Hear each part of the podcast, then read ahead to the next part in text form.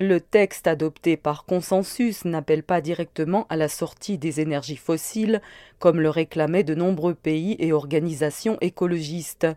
Okpe Abalo de Legal Response International, docteur en droit de l'environnement au Togo, a participé à la conférence à Dubaï. Elle porte un regard positif sur l'accord.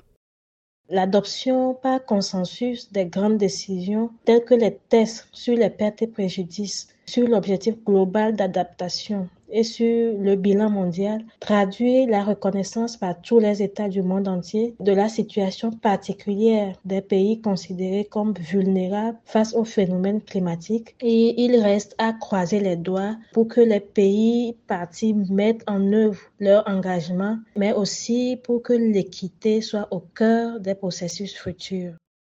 L'accord de la COP28 appelle à s'éloigner des énergies fossiles dans les systèmes énergétiques d'une manière juste, ordonnée et équitable afin d'atteindre la neutralité carbone en 2050.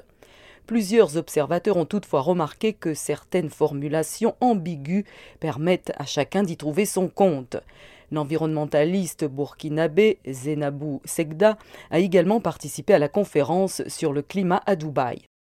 Si les pays développés sont en train de refuser de lâcher les énergies fossiles et en même temps de demander aux pays en voie de développement d'aller vers une transition zéro en fossiles, c'est contradictoire et c'est difficile, c'est invivable pour les pays en voie de développement. Si nous devons nous cantonner à faire du vert sans financement, on ne pourra pas bouger. Le texte de la COP28 appelle à tripler les capacités d'énergie renouvelable, doubler le rythme d'amélioration énergétique d'ici 2030 et accélérer les technologies zéro et bas carbone. Plusieurs pays africains ont investi dans l'énergie verte comme le Burkina Faso qui a déjà trois centrales solaires et ambitionne d'atteindre 30 à 40% de part en énergie renouvelable au cours de la transition énergétique. Zenabou Segda. Je vais citer la centrale solaire de Nagrengo d'à peu près 30 MW.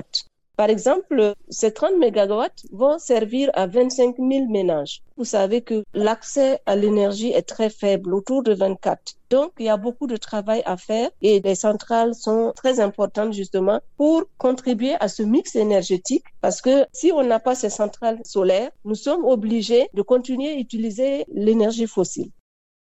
Le chef de l'ONU Climat, Simon Still, a déclaré que tous les gouvernements et entreprises doivent maintenant transformer sans tarder ces engagements en résultats concrets.